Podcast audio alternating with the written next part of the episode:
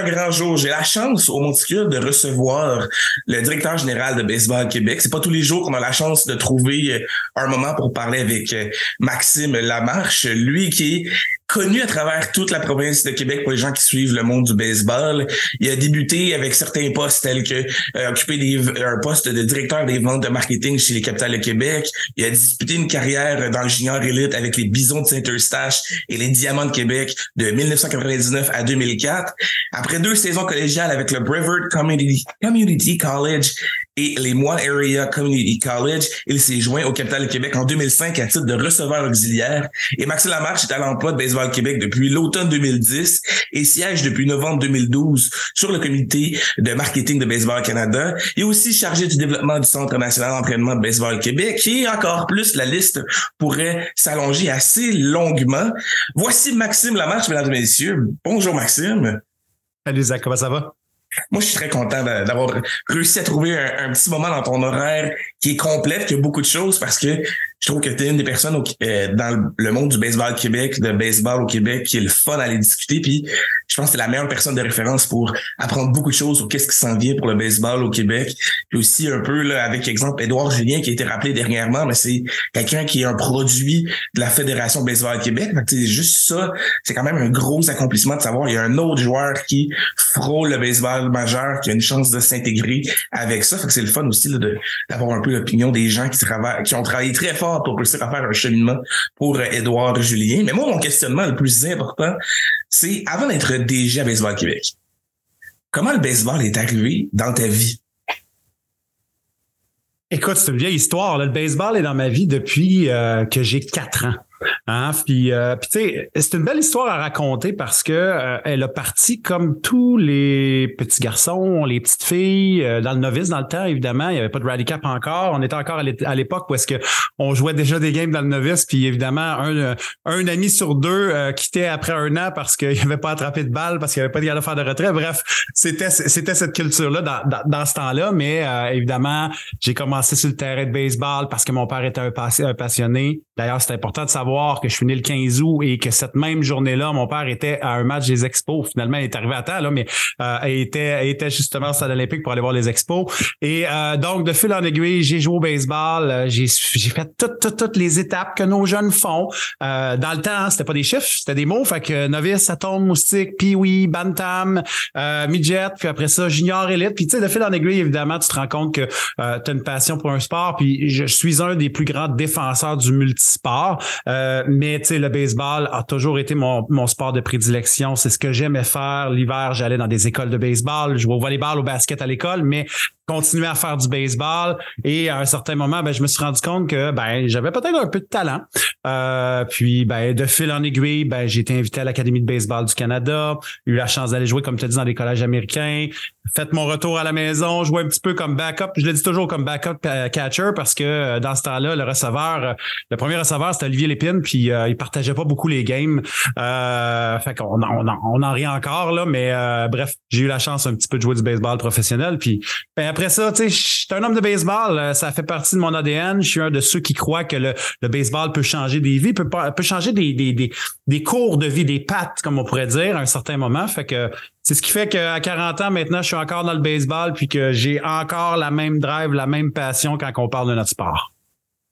Et moi, je me demandais, tu eu la chance, en fait, de, jouer dans la LBGQ, chose que la saison débute, a débuté le 20 mai dernier. On a un exemple pour le Saguenay ce soir. On a le premier match de la saison à domicile euh, à Jean-Pierre. Toi, ton parcours, tu as eu la chance de la partager avec une équipe de Montréal, les Bisons de Saint-Eustache, et une équipe de Québec. Et là, je sais qu'il y a quelques années, on avait deux ligues dans la LBGQ. On avait celle qui rejoignait beaucoup Montréal et on avait celle qui rejoignait plus Québec. Est-ce que tu étais dans ces moments-là? Ah, moi, je suis arrivé quelques années juste après la fusion des deux ligues, justement, où est-ce que euh, on était dans, dans une époque où est-ce que euh, la ligue, la ligue de, de, la région de Montréal et celle du, du reste du Québec venaient juste de fusionner. Puis euh, quand je suis arrivé, je pense que c'était le troisième championnat de suite des Alouettes de Charlebourg, qui finalement, je pense, ont arrêté leur séquence à cinq championnats consécutifs. Mais moi, j'ai fait partie de la nouvelle, comme de cette nouvelle gang-là qui jouait dans l'ensemble de la province. Fait que, ce qui est le fun aussi, c'est que j'ai eu la chance, moi, d'aller jouer partout, partout partout, partout, partout, et non juste dans la région de Montréal, euh, autant au Saguenay qu'à Gatineau, qu'un peu partout. Fait que ça, ça, a été, ça, a été vraiment le fun, ça a été une grosse, ce, bloc de 5-6 ans-là dans le junior élite, pour moi, est rempli de souvenirs comme c'est pas possible, puis des souvenirs des fois qui sont pas racontables non plus dans un podcast. Et est-ce que tu as quelques anecdotes de ce passage-là, euh, ou en fait, ça peut être une, question à deux volets. Quelques anecdotes et en même temps, comment tu peux décrire ton passage euh, avec le junior élite? Qu'est-ce que tu as appris à travers ça? Ben, tu sais, ce qui était le fun euh, de, nos années junior élite, qui sont un petit peu différentes de ce qui se passe présentement, parce qu'évidemment, la société a changé, elle a évolué, les technologies ont embarqué. Tu sais, nous, dans notre temps, là, euh, je peux pas croire que je dis dans notre temps, mais bon, bref, on est rendu là. Hein il faut ce qu'il faut. Euh, tu sais, quand on arrivait au parc, là, on venait de travailler, puis là, après ça, on faisait un lunch vite, vite, puis on s'en allait, puis moi, j'habitais à Saint-Jérôme, puis là, je, sautais dans le char avec mon chum PA, puis Simon, puis on partait, pour s'en aller à notre game au parc Claire Matin, qui d'ailleurs, encore en date d'aujourd'hui, n'a pas vraiment changé, euh, même si depuis 20 ans, ça aurait dû changer. Et, euh, ben, tu sais, on arrivait, puis on se préparait, puis tu sais, on était très focus, on avait une game, on faisait nos échauffements comme du monde, notre pratique d'avant-match, on avait notre game, puis c'était pas rare qu'on restait au parc pour continuer à parler de baseball, continuer à se lancer, continuer à frapper jusqu'à des fois à une heure, deux heures, trois heures du matin. Euh, donc, si je fais un peu la comparaison, c'est que maintenant, euh, les gars vont, vont jouer leur game, puis ils ont une vie sociale à l'extérieur avec d'autres amis, sont un petit peu moins dans le bonding d'équipe. Nous autres, ça prenait toute la place. Euh, le baseball était vraiment, vraiment la priorité, même peut-être un petit peu maladif, ou est-ce que c'était juste, juste, juste, juste ça, ce qui nous amenait des fois à partir du parc, euh, comme je disais, à deux heures. C'était arrivé des soirs que on se pognait une balle de tennis là, euh, avec euh, peut-être une petite limonade ou deux, là, puis on s'en allait dans le parking, là, puis on jouait ce qui était, je savais pas à ce moment-là, du baseball 5 finalement. On jouait dans le parking avec les lignes, puis là, à un certain moment, ben il y a quelqu'un qui venait nous dire Hey, les boys, il est rendu deux heures du matin, là, faites un peu trop de bruit, il faudrait peut-être partir, puis là, après ça, ben nous autres, on s'en retournait à la maison. Mais ces années-là dans le junior élite ont tous été un petit peu comme ça. Et évidemment, ben, c'est une grande partie de l'apprentissage que tu as à devenir un adulte. Fait que, je me sens euh, extrêmement choyé euh, de, de, l'avoir vécu. Euh, côté anecdote, ce qui est le fun de Saint-Eustache à savoir, c'est que moi, j'ai eu la chance d'arriver quand l'équipe était extrêmement médiocre. Et, et, quand j'ai quitté en, en 2003, qui était ma dernière saison, puis après ça, je suis déménagé à Québec, ben là, on a, gagné, on a gagné le championnat des séries, ce qui n'avait pas été fait depuis, je pense, 15 euh, ans. Mais tu sais, à ma première année, on a fini 5 victoires, 43 défaites. Je me rappelle encore d'une partie de baseball contre, euh, dans ce temps-là, c'était les bombardiers de, de, Sherbrooke. On avait perdu 37 à 14, juste pour, euh, pour vous donner un exemple. Fait que tu sais, d'avoir vécu le, on part 5-43, lentement, pas vite, oups, on gagne plus de games, oups, on rentre dans une série pour qu'en 2003, finalement, on gagne un championnat des séries. C'était, c'était extraordinaire. Fait que c'est des souvenirs qui sont, sont, sont gravés à, tout jamais dans ma tête. Là. Passer de, de perdre 37 à 14 pour se rendre à une victoire d'un championnat, OK, ça, ça, c'est une première. Je vais, devoir, je vais, devoir, le marquer sur un calendrier, quelque chose. C'est la première fois que j'entends ça. C'est wow! C'est quand très. Ça, c'est un apprentissage à apprendre à gagner. Tu sais, on dit mm-hmm. souvent, on doit apprendre à compétitionner, on doit apprendre à, à, à, à, pratiquer, on doit apprendre à gagner. Ben là, on a eu un beau processus avec des étapes qui nous ont amenés à être des champions dans le junior élite, mais où on est parti de très, très, très, très loin. Tu as parlé de ton passage à l'ABC, ben, l'Académie de baseball Canada. J'ose croire que du début des années 2000 à cette année en 2023, où tu as eu la chance d'aller faire un voyage avec eux en Arizona dernièrement, ça doit avoir changé quand même un petit peu un, petit, un petit peu de même. un petit peu de même. Ben, tu sais, il y a un virage qu'on a pris, là, peut-être, euh, disons, 7-8 ans, justement, à l'ABC. Mais si on revient dans les années où j'y étais, au, au début des années 2000, l'ABC était vraiment un programme durant l'année scolaire. Hein. Euh, les joueurs euh, les joueurs de l'ABC étaient aussi un peu plus vieux. donc, pour la plupart, c'était des gars qui jouaient dans le junior élite. pour la plupart, la majorité. Tous les joueurs, en fait, à quelques exceptions peut-être parce que les ailes du Québec débutaient en même temps. Là, mais sinon, c'était tous des gars de 19, 20, 21 et euh, le programme était plus axé sur euh, trouver quelques places dans les collèges, pas tant que ça, mais que les joueurs puissent signer comme agents libres. Donc, sans passer par le repêchage qui était euh, finalement au secondaire 5 à ce moment-là, on était plus axé sur avoir des joueurs un peu plus vieux qui passaient par euh, par par euh, devenir des agents libres et signer directement avec les équipes du baseball affilié. Donc, tu sais, quand on pense aux joueurs de cette époque-là, il y en a beaucoup qui ont juste eu des contrats, les recruteurs comme Alex Agostino, Bob Isabelle avec les avec les, les Braves d'Atlanta, les Blue Jays venaient juste offrir, offrir un petit bonus de signature d'une coupe de 1000 pièces puis les gars s'en allaient.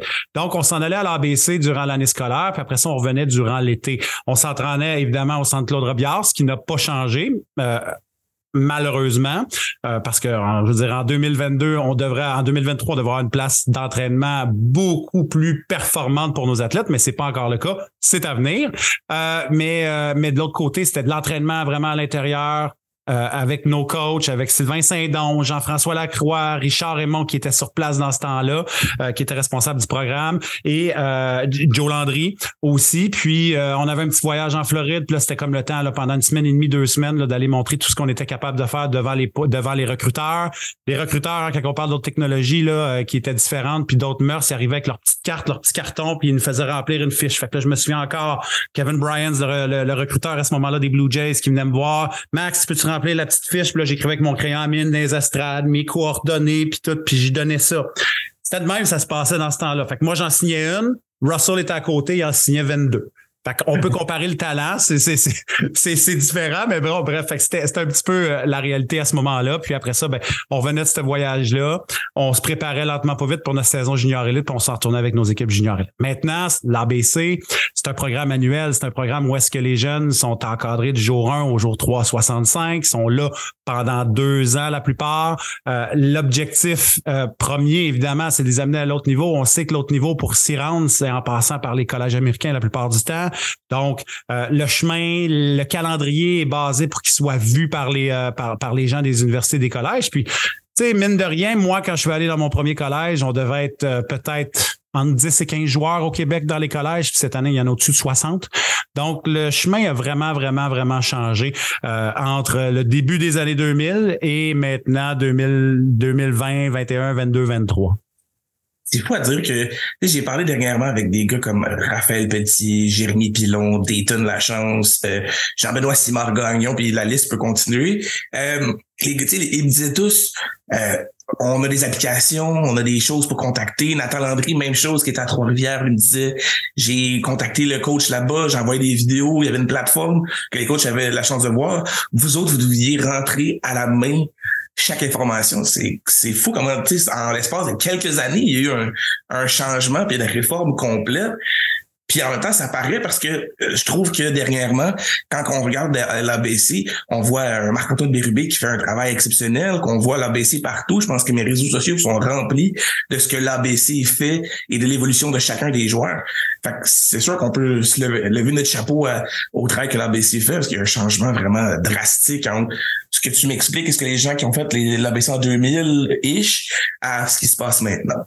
Hey Zach, je vais, je vais, te donner une autre anecdote que je trouve super drôle. Je la raconte encore pour, pour démontrer comment c'était différent. En 99 ou en 2000, on avait encore euh, le, repêchage du baseball majeur avait encore 50 rondes. Donc, les joueurs qui étaient, qui étaient repêchés passés, mettons, les 30, de 30 à 50, étaient ce qu'on appelait des draft and follow. Donc, étaient repêchés, puis l'organisation avait comme le contrôle, puis pendant un an, pouvait, euh, pouvait le regarder évoluer pour lui offrir un contrat. Et, il me semble que c'est en 2000, euh, je me fais dire que j'ai des chances d'être recruté, d'être repêché. Mais tu sais, ça va être late, late, late. Donc, probablement 48, 49, 50. Fait que tu sais, c'est comme euh, pile ou face, rendu là à un certain moment. Puis, juste pour vous dire comment c'était, on avait l'Internet là, avec un modem câble qu'on branchait puis qui faisait le petit son, le bip bip et compagnie. Là. Et euh, je me souviens encore être chez mes parents, être devant l'ordinateur qui va pas super vite, puis faire refresh pour voir si les rondes changent parce que à chaque ronde, les noms étaient rentrés, puis on les voyait apparaître à l'école, à, l'écran. Fait qu'on était loin de je me connecte, puis euh, simplement j'entends en radio, en audio le draft passer, les noms qui sont sortis. Là, là, fallait que je pèse moi-même sur refresh. Fait que là, l'écran disparaissait, puis là, réapparaissait bien lentement. Oh, c'est la même ronde encore repèse sur refresh. Oh, on vient de passer et ça pouvait être de même pendant des heures. Mais tu sais, quand tu es tellement euh, passionné, tu es tellement convaincu, tu veux tellement ça, ben là, j'étais devant l'écran, puis ça a été de même pendant des heures faire refresh. refresh. évidemment, ben, cette année-là, grosse déception, est arrivé la 50e ronde, puis mon nom était pas sorti. Fait que euh, j'ai vu que mon chemin allait, être, allait devoir être différent. Mais juste pour raconter que les Dayton, les J. Pilon de ce monde, Masson, Deschamps, tous les gars qui sont dans le pro, eux autres, euh, ben maintenant, ça se passe de même, tout le monde se parle, ça va super vite. Ben, c'était pas ça pour nous autres dans le temps. Non, en effet, ça, ça change beaucoup à travers les années. Moi, je me demandais, là, parce que, tu sais, comme on le parlait tantôt, l'ABC présentement ont plusieurs voyages pour réussir à aller se faire voir et espérer potentiellement recevoir, recevoir un offre, soit comme Jérémy Pilon de, des Blue Jays de Toronto directement à l'âge de 16 ans, ou comme certains autres joueurs qui, eux, vont recevoir un offre pour aller jouer au collège. Toi, à ce moment-là, tu disais que c'était dans ton moment en Floride que tu as eu la chance de, recevoir certaines possibilités. Mais à quel moment tu as eu la chance de dire, OK, là, on m'offre le Brevard Community College, ah, c'est un offre qui me tente, je veux y aller. Comment ça s'est passé? Excuse-moi. Comme nous, euh, on n'avait pas accès à 10 000 euh, plateformes, c'est une question de qui connaît qui dans ce temps-là. C'est drôle parce que maintenant, euh, maintenant qu'on a accès à tout, à Baseball Reference, à toutes les plateformes, on est capable de voir ce qui s'est passé dans l'historique. Mais dans ce temps-là, là, tu croyais qui tu croyais, puis le meilleur vendeur était le meilleur vendeur. Donc, euh, tu pouvais, euh, il fallait que tu trouves les, les, les, endroits où les personnes qui connaissaient des gens aux États-Unis, puis après ça, que cette personne-là s'engage à te vendre finalement, tu sais. Puis, moi, à ce moment-là, dans ces années-là, je jouais pour, euh, pour Ian Jordan, qui était mon entraîneur avec les Bisons, j'allais dans ses académies de baseball, puis à un certain moment, ça s'est vraiment passé drôlement. J'étais à l'Académie de baseball du Canada, je m'entraînais super fort et on part pour les vacances de Noël. Et on est au, je pense qu'on est le 26 ou le 27 décembre. Ian m'appelle, il dit Max, euh, j'ai parlé avec un, de mes, contacts, Ernie Russell en Floride, donc à Brevard Community College à ce moment-là. Il dit, euh, puis euh, il y a un de ses receveurs qui a, échoué à l'école. Et tu sais, il peut avoir dans certaines places des entre guillemets gamiques au niveau de l'école aux États-Unis, dans, dans junior college, surtout, moins dans l'NCAA, mais quand tu passes pas des cours, tu es en échec, il n'y a rien à faire. sais il n'y a rien à faire, tu peux juste pas être éligible, tu peux pas jouer. Donc, euh, Ian m'appelle le 26, 26 euh, ou 27 décembre, parle à, moi, parle à mes parents, dit il y, aura peut-être une petite opportunité, ça te tente dessus.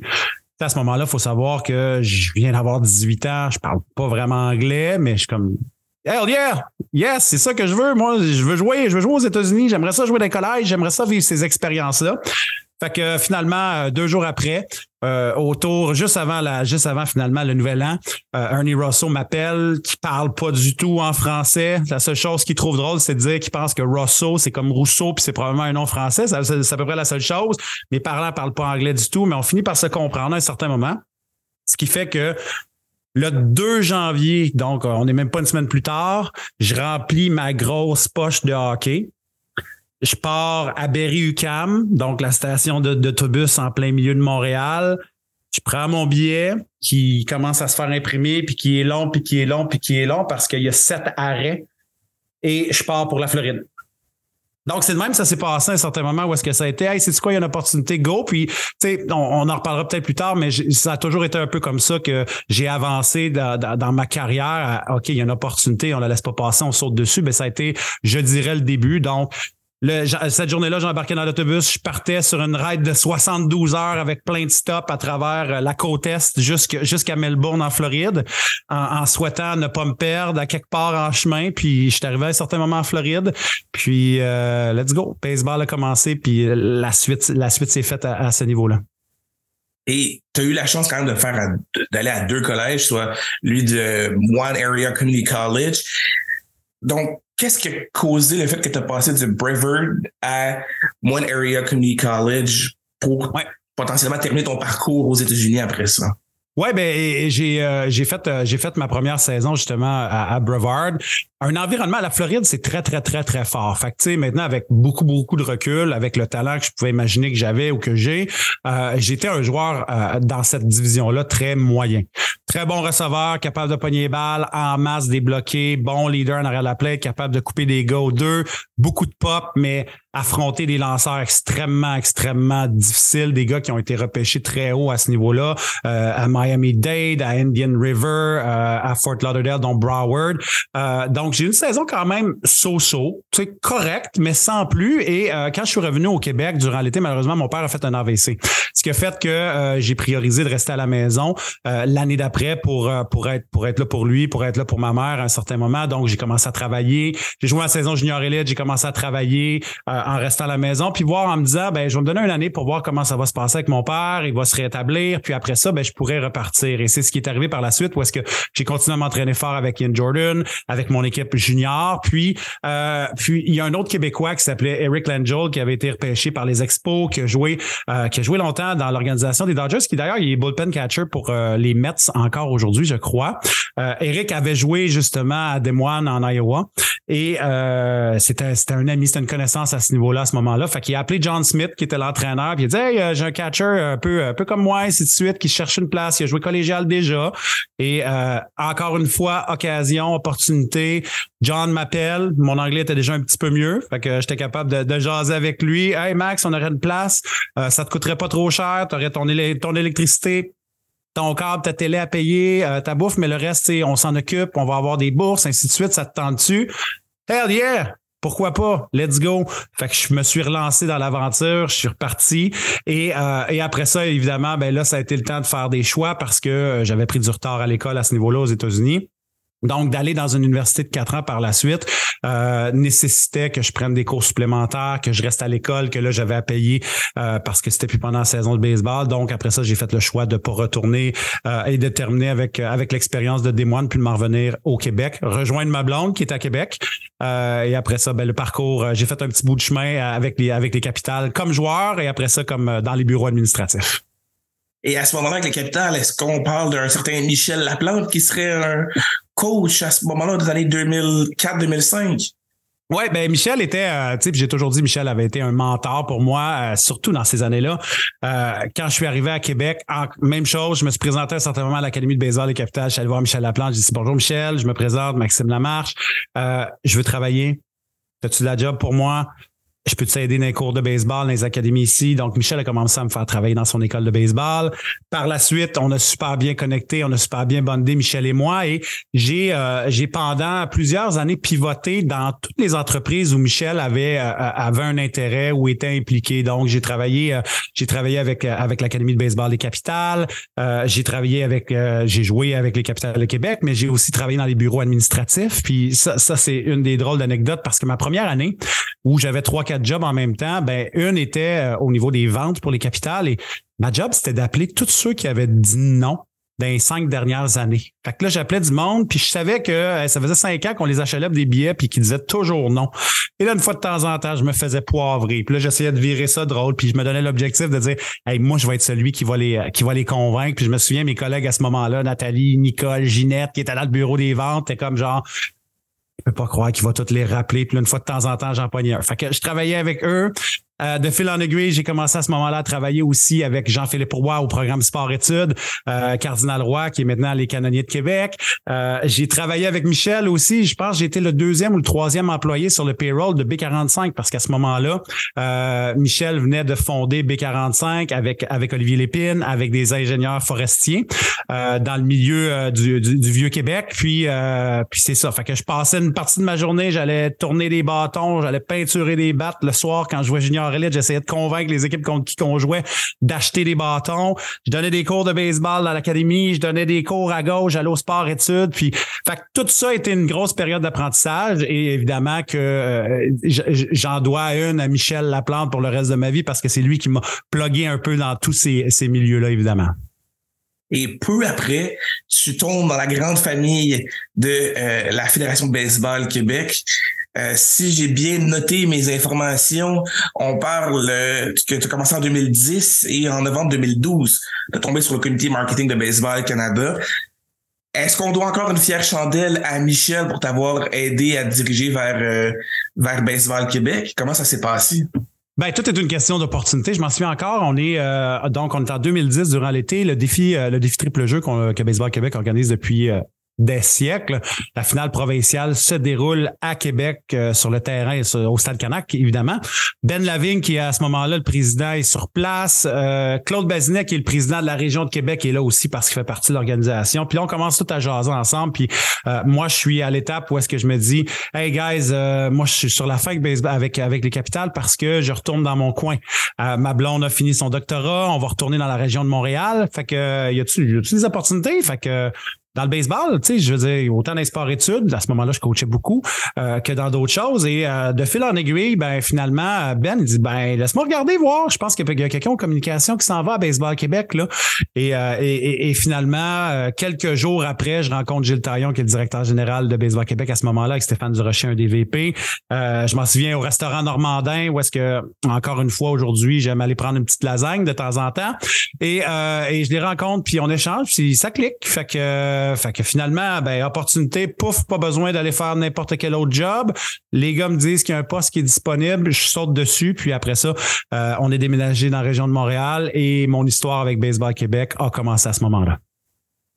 Et là, euh, je me pose tout le temps beaucoup de questions avec Baseball Québec parce que là, il y a tout le temps plusieurs projets qui, arrivent. On a parlé de Baseball 5 tantôt. On a parlé, tu sais, il y a beaucoup de choses qui ont changé par après. Les sports études, juste le format des sports études a changé avec les années. Euh, à ton arrivée à titre de directeur général de Baseball Québec, la situation de Baseball Québec ressemblait à quoi? Quels étaient les défis que tu avais à faire face? Moi, je suis arrivé dans le meilleur. On pourrait dire, tu sais, si on regarde les, statistiques, je suis arrivé quand la Fédé était au fond du baril.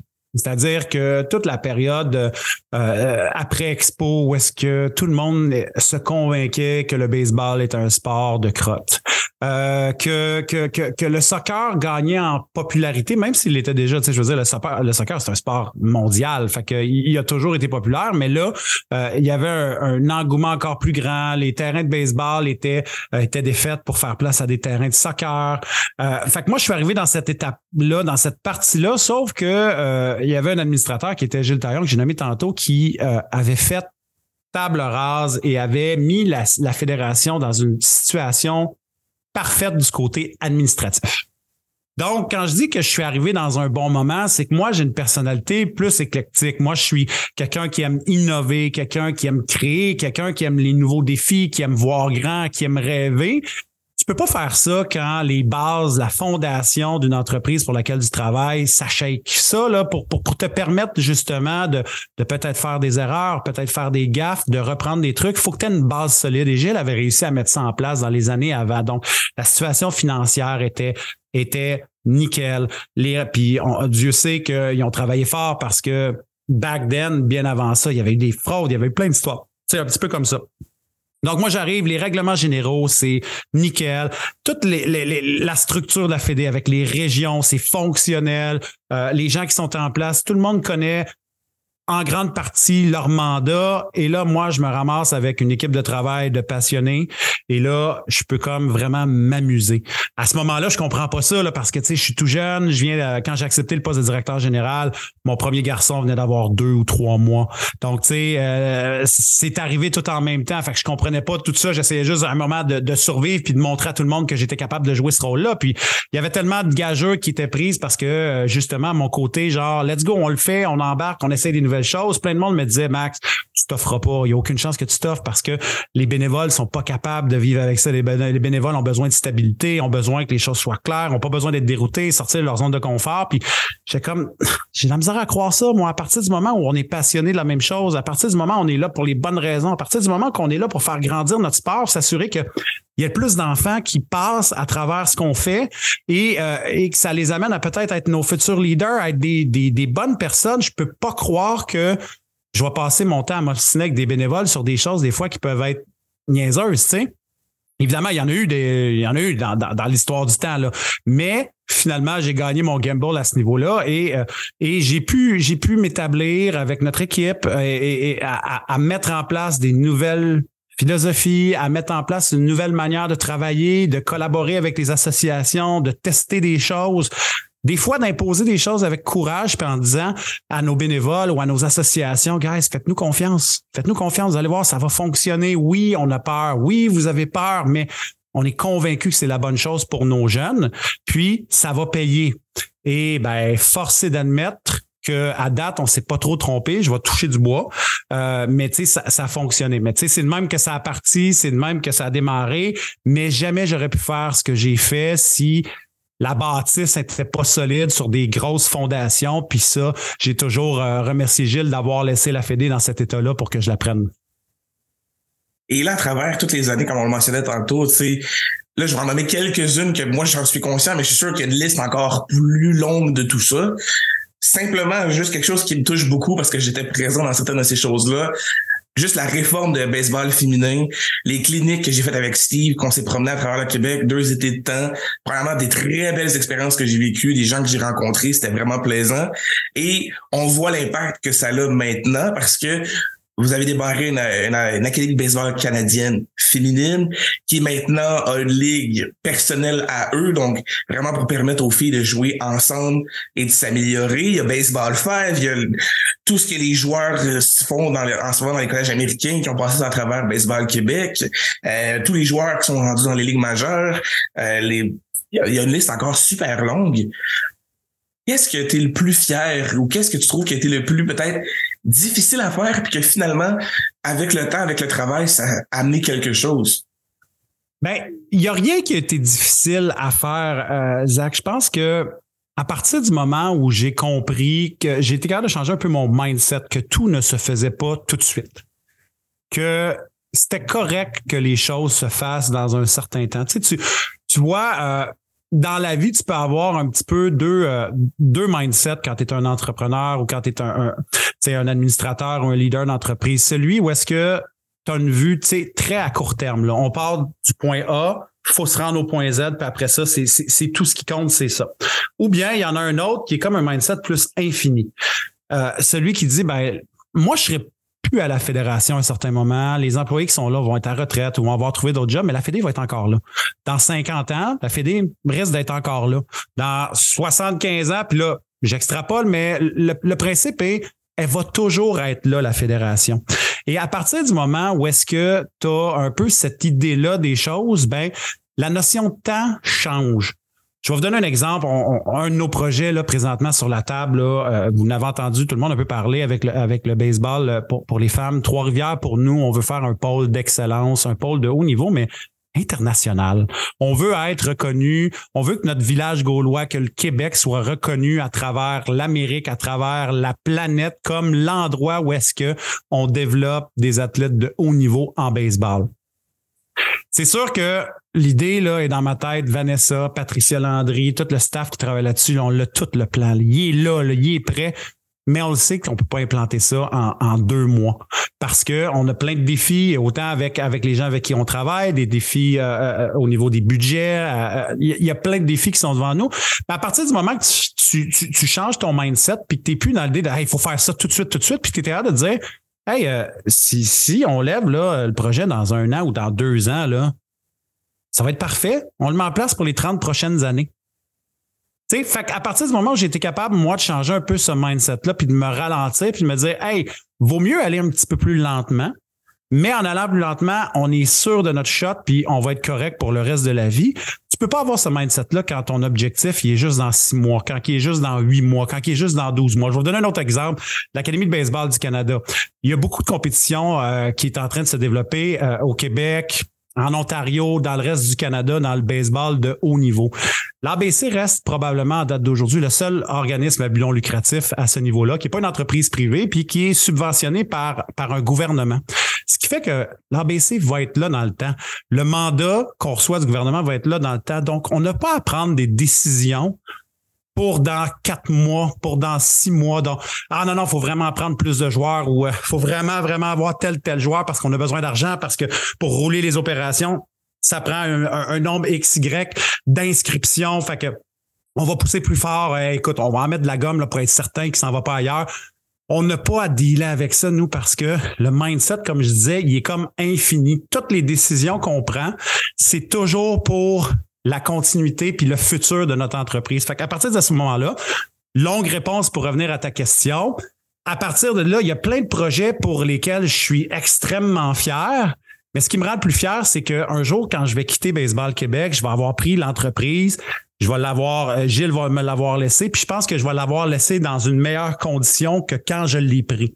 Au niveau de sa popularité, au niveau aussi de la notoriété que, que Baseball Québec a à travers, à travers le Québec, puis même à travers le Canada, veut, veut pas, à chaque année, on est dans les trois finalistes pour le titre de fédération sportive de l'année. C'est une compétition à travers au-dessus d'une soixantaine de fédés, puis on finit toujours dans le top 3. Puis pour moi, c'est un signe, c'est un signe d'excellence, ça. Et, euh, et après ça, ben, quand tu rencontres justement des gens au niveau du gouvernement, des politiciens, des commanditaires, ben, la notoriété de Baseball Québec est de plus en plus forte. Fait que pour moi, ça, c'est quelque chose qui est extrêmement important et la dernière des choses qui pour moi euh, est, primordiale, c'est que en dedans de moi, là, sans être obligé de regarder qu'on a des gars dans les collèges américains plus que jamais ou qu'on a des gars qui sont dans les ligues majeures, est-ce que les actions qu'on a posées ont aidé les jeunes à avoir plus de chances de, plus de chances de devenir les meilleures personnes, plus de chances de jouer dans le baseball pro, plus de chances d'aller à l'école, plus de chances d'être des leaders de la société de demain. Ça, pour moi, je pense que euh, j'ai accompli avec avec notre équipe cette mission-là, puis c'est ce qui va me rendre le plus fier. après ça, ben, on pourrait sortir 10 000 projets, comme la tournée des Cubains. Ah, ça, ça n'est une qu'on a fait euh, que, que, que, je vais toujours mettre dans mon petit pedigree a été, ça a été le fun d'organiser. Un jour, Michel Laplante puis moi, on s'appelle, puis on se dit euh, Michel avait toujours des Cubains avec, avec les capitales, puis c'est comme Mais pourquoi qu'on trouve pas un moyen d'amener l'équipe nationale ici? Il me semble que ça serait écœurant, tu sais. De fil en aiguille, il arrange les trucs un plan de match, propose ça à Roger, organise une soirée de financement où est-ce qu'on organise une grosse soirée euh, pour honorer Tim Raines, puis finalement ramasse l'argent, met ça dans ce projet-là. Roger fait un job extraordinaire pour aller vendre des tables, pour qu'on ramasse des sous. Puis là, finalement, pouf, le projet lève. Pendant deux semaines, l'équipe junior, l'équipe 18 ans et moins de Cuba a été ici au Québec. Euh, tu sais, ça, c'est un projet qui, à mes yeux, est exceptionnel. Oui, il y en a deux qui se sont sauvés. Oui, dans, dans mon histoire puis dans ma tête quand je vais être un jour dans une maison euh, euh, une maison des aînés ben je vais être capable de raconter que j'ai vu les caméras euh, du collège Annecyc avec les deux jeunes cubains qui sont partis en courant tu sais je vais pouvoir raconter toutes ces histoires là mais on a été capable d'innover puis de vivre plein de beaux moments de même fait que fait que tu sais de savoir qu'on a réussi à changer le parcours de, de jeunes garçons de jeunes filles super important pour moi puis que notre sport on a été capable de l'amener à un autre niveau ben c'est top notch pour moi là. J'ai quelques questions encore que j'aime poser parce que je sens qu'il y a des gens à travers le Québec, des fois, qui peuvent se poser la question, puis j'ose croire que tu es la meilleure personne pour réussir à donner un peu un, point de vue sur la fédération se dirige où avec ça? Tu dernièrement, au Saguenay, les, toute l'organisation de baseball Saguenay et plusieurs gens à travers les organisations de soccer ont réussi à faire ériger un stade qui s'appelle Soccer Dome, qui permet aux sports études des pionniers de Saguenay de jouer sur un terrain synthétique qui n'est plus une salle de gymnase. Tantôt, tu parlais que l'ABC, le centre Claude Rebillard, potentiellement, il pourrait avoir des installations plus intéressantes pour aider l'ABC à euh, s'entraîner dans des meilleures conditions. Pas, ne disant pas nécessairement que Claude Rebillard n'est pas des bonnes conditions, mais qu'il y a d'autres choses qui pourraient être possibles d'être faites. Quelle est la tête, un peu l'idée de Baseball Québec à travers la possibilité peut-être de trouver un moyen d'aider les sports études ou les organisations à se doter d'un centre synthétique ou d'un terrain synthétique qui pourrait peut-être se transformer comme, un dôme comme les capitales de Québec ont euh, à Québec? Quelle est la tête un peu de Baseball Québec avec ça? Ben, c'est sûr et certain que ce qu'on veut, c'est qu'il y ait le plus de terrains de qualité au Québec, que ce soit par des synthétiques avec des dômes, des petits synthétiques, des avant-champs synthétiques, des terrains de baseball pas synthétiques, mais neuf, bien drainé. Tu sais, hier, euh, hier, on pratiquait avec euh, euh, avec ma notre petite équipe de, de 9 ans et moins ici là, à Mascouche. Puis il y a un terrain, le parc Saint-Gabriel, qui a été construit l'année dernière. Tu sais, et toute la journée, il y a eu de la pluie. Et l'ensemble des pratiques sur l'ensemble des autres terrains de la ville de Mascouche ont tous été annulés parce qu'il y avait des flaques d'eau ainsi de suite. Mais Saint-Gabriel, lui, il était nickel, il était parfait. Je suis allé le voir, puis il était juste tout beau parce qu'il venait de mouiller. Pourquoi? Ben, le drainage, il, vient juste d'être fait le terrain. Donc, oui, on va avoir des infras synthétiques partout. On voudrait des dômes partout, mais tu sais, juste d'avoir des nouveaux terrains de baseball qui sont aux normes de 2023 dans beaucoup d'associations de baseball mineurs, ça serait déjà la base. Puis, tu sais, pour répondre à, ta question, ça, c'est ça, ça c'est un. Je sais pas, le mot mythe est peut-être pas le bon, mais il y a beaucoup de gens dans la vie, dans notre monde de fédération, à travers les associations, les organisations 2, les sports études, les équipes 3, junior élite, les ligues seniors, qui veulent tout que Baseball Québec intervienne puis les aide dans quelque chose. Moi, je suis super willing à faire tout ça, mais j'aime toujours rappeler aux gens qu'on est neuf employés. Hein fait que, fait que les attentes sont, sont hyper élevées sur Hey, mais Baseball Québec pourrait faire ça ou euh, Baseball Québec pourrait s'occuper de ça. à la, à la blague en fin de semaine dernière, on est allé chercher les uniformes de nos jeunes, puis euh, on a euh, un collègue ou un ami qui, qui dit à un autre papa, il dit Hey, c'est lui le DG de Baseball Québec. Là, il te manque des filles dans, pour faire une équipe de plus, là, ben c'est lui qui devrait, lui, là, devrait aller faire du porte-à-porte puis convaincre les, les filles de jouer au baseball. sais Et il faisait la blague, c'était très drôle, mais c'est un peu un mindset des fois que que les gens ont. Mais au bout de la ligne, on est neuf employés pour la, la, province au complet, pour l'ensemble du territoire, puis pour autant parler de championnat, de tournois, de réglementation, de programmes d'initiation, communication, marketing, les règles de jeu, euh, les liens avec les championnats provinciaux, championnats canadiens. Fait que, il y a beaucoup, beaucoup, beaucoup de choses. Donc, des fois, on, on, va pas s'embarquer dans tout. Puis là, on parle pas de régler les chicanes, évidemment, parce que euh, quand on parle d'hommes, on parle d'hommerie quand on parle d'hommerie, ben on parle des fois de triche ou on parle de, d'interprétations différentes de règles. Fait que, fait qu'on a beaucoup beaucoup de travail, mais euh, j'ai jamais refusé pour parler d'infrastructure, j'ai jamais refusé autant qu'un sport-études, qu'une municipalité qui a un petit peu d'ambition ou qui va en savoir un petit peu plus, puis qui veut poser des questions sur comment se construire un beau parc de balles, de venir nous rencontrer, de venir passer du temps avec nous. J'ai travaillé peut-être dans les deux trois dernières années sur au moins une quinzaine de projets. Euh, d'envergure, plus petit, mais du moins qui faisait toujours euh, progresser le baseball. Euh, je pense, exemple, au, terrain de baseball à Saint-Colomban à Laurentide, qui est un nouveau parc, euh, qui est une ville qui avait plus d'association de baseball depuis un bon 15-20 ans et qui leur revient. Ben, c'est pas un dôme, c'est pas un stade des ligues majeures, mais c'était vital d'avoir un nouveau terrain dans ce, dans, dans, coin-là, dans cette ville-là qui présentement explose de jeunes familles. Euh, donc, c'est sûr et certain que chaque projet, on va être derrière pour les soutenir, les supporter, puis challenger aussi les, les villes parce que ils n'en ont pas construit beaucoup de terrains de baseball dans les dernières années. Donc, les connaissances sur qu'est-ce qu'on devrait faire, l'orientation du terrain, l'espace en arrière du marbre, tous ces petits détails-là, ben, on est capable de venir les soutenir, fait que ça nous aide toujours. Et je suis, euh, mon rêve le plus grand, c'est que chaque région au Québec puisse se doter d'un centre, un centre régional d'entraînement qui je le souhaite, pourrait être un, évidemment un turf avec un dôme qui nous permettrait de jouer 365 jours par année, euh, comme on le voit à Québec.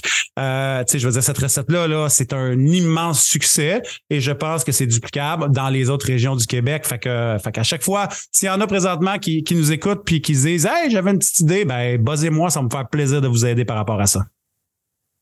Et tu viens de me faire penser à quelque chose que j'ai vu dernièrement dans une dans un article de Benoît Rioux dans le Journal de Montréal qui laissait savoir potentiellement qu'un jour, peut-être pas impossible de voir une équipe de la Ligue Frontier à Montréal. Est-ce que toi, en tant que DG de Baseball Québec, tu crois que c'est quelque chose qui, qui serait possible? Est-ce que tu vois un, impact positif ou plus réticent à l'idée que potentiellement un jour, il y a quelqu'un qui amène une ligue de, une équipe de la Ligue Frontière à Montréal? Je pense que ça serait une très, très, très, très bonne idée qu'une équipe, c'est un projet qu'on. Donne-moi deux secondes. C'est un projet qu'on euh, qu'on chérit, euh, que là, ça soit Ligue Frontière ou que ça s'appelle Ligue Canam avant, que ça s'appelle euh, la Northern League. Je pense que la communauté, je le disais plus moins, la communauté métropolitaine de Montréal, là, la fameuse CMM qu'on a entendue, on, on connaissait pas avant la pandémie, puis que maintenant on connaît très bien avec les couleurs de secteur, les régions et tout. Là, je pense que la CMM doit se doit avoir une équipe de baseball professionnelle. Euh, évidemment, ayant travaillé pendant euh, presque dix ans avec les Capitales, je suis vendu au projet de la Ligue frontière. Ce baseball-là, pour moi, est extrêmement intéressant pour le développement, euh, le développement de notre sport, le développement et, pour plusieurs raisons. D'une part, parce que ça permet aux jeunes vraiment de connecter avec les athlètes. Tu sais. Ils sont faciles d'approche je l'ai vécu, je l'ai vu, tu sais, de, de, de, de, après les pratiques au bâton, d'accepter aux joueurs, de les voir, de signer des autographes, d'aller se donner des high five. Euh, c'est possible, ce qui n'est pas le cas avec le baseball majeur, puis même avec le baseball affilié qui est plus compliqué aussi, tu sais. Fait que pour le développement du, baseball mineur, c'est une bonne chose. Puis de l'autre côté, ça vient donner aussi une équipe de plus, donc plus de place pour nos jeunes qui sortent du baseball de haut niveau. Ceux qui ont été dans les collèges américains et qui ont espéré d'être repêchés, puis finalement, ça n'a pas marché. Parce que, évidemment, le baseball majeur est extrêmement sélectif. il y a beaucoup d'appelés, peu d'élus, hein? Alors, ça leur prend des endroits pour jouer. Donc, d'avoir une équipe dans CMM permettrait à encore plus de Québécois de jouer, permettrait de créer tellement de belles rivalités avec la gang de Québec, avec la gang de Trois-Rivières, puis Ottawa. Je n'y vois que du positif. Est-ce que ça doit être sur l'île de Montréal? J'en suis pas certain parce que euh, Montréal est tellement grand que beaucoup, beaucoup de choses passent sous le radar. Euh, pour qu'une équipe, à mes yeux, fonctionne bien, une équipe qui va attirer entre 150 et 200 000 personnes par année comme les capitales ou comme les aigles, il faut que tu sois dans un milieu où est-ce que tu es capable de créer une appartenance.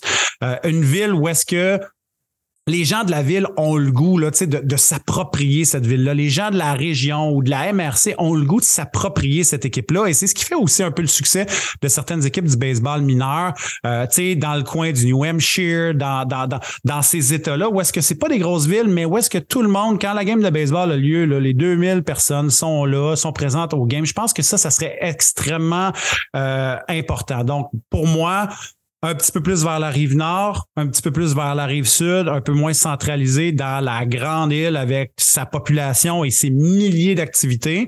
Je pense que c'est ce qui serait euh, c'est ce qui serait l'idéal pour euh, pour ce type de baseball là. C'est fou parce que avant que tu me parles de ton, de ton, opinion par rapport à ça, moi je pensais au terrain Gary Carter qui a été rénové dernièrement et j'ai vu les euh, photos des premières parties des Orioles de Montréal avec la LBGEQ sur le terrain. Je trouve ça super beau, mais en écoutant ton point de vue, je trouve que tu as raison de dire une ville à l'extérieur pourrait permettre justement ce sentiment d'appartenance-là. Puis peut-être une facilité d'action, vu que sur Montréal, il y a tellement déjà beaucoup de choses qui, qui se font et qui se produisent sur l'île.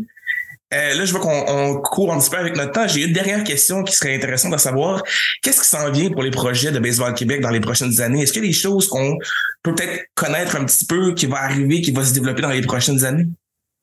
Ben, la première des choses, là, c'est qu'il faut stabiliser notre opération. Ça, c'est la partie que j'aime le moins, mais qui est le plus important parce que, comme je l'ai mentionné à quelques reprises, j'aime ça créer. Mais là, tu sais, il faut, faut, faut, aussi se dire qu'on avait 17 000 joueurs, quelques tournois, on est rendu avec pas loin de 40 000 joueurs, avec des centaines de tournois, avec des championnats provinciaux sans fin, beaucoup de championnats canadiens, la Coupe des champions, Final Four. Il y a plein de choses qui sont en place, toujours avec une petite équipe. Puis je, je pense qu'on a une responsabilité dans les prochaines années de s'assurer que tout ce qu'on fait est encore mieux fait.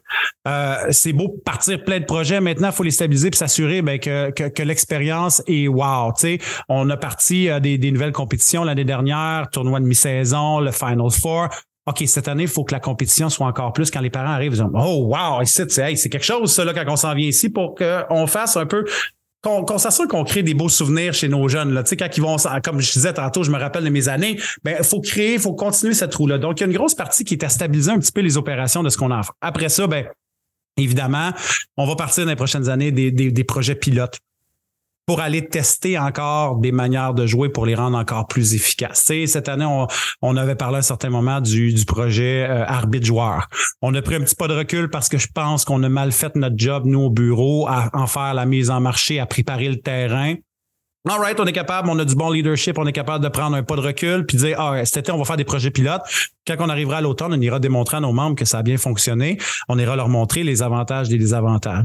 Moi, je pense que euh, on, va on va lancer aussi un chantier très bientôt est-ce qu'on va impliquer les gens à se reposer la question. Sylvain Saint-Don, on a parlé dans les médias sociaux, mais dans le 11 UB, là, le 11 UB, là, c'est la catégorie où est-ce qu'il y a le plus de décrochage. By far. C'est l'endroit où est-ce que les games sont les plus longues. Qu'est-ce qu'on peut faire pour s'attaquer à ça? Est-ce que c'est d'enlever le lanceur puis d'y aller avec la catapulte? Est-ce que c'est de faire des moitiés de saison comme ça? On commence catapulte, on finit avec les lanceurs. Est-ce que c'est commencer une balle, une prise? Qu'est-ce qu'on peut faire pour régler ce problème-là et que les jeunes ne décrochent pas de notre sport? Donc, on va aller tester beaucoup, beaucoup de choses euh, pour améliorer la game. Et évidemment, les gros chantiers sont aussi au niveau du baseball féminin euh, chez, chez, les femmes. Puis euh, en disant en disant baseball féminin, je pense à Vanessa présentement qui va écouter notre podcast qui va dire Max, dis pas baseball féminin, c'est du baseball, puis c'est les filles qui jouent au baseball.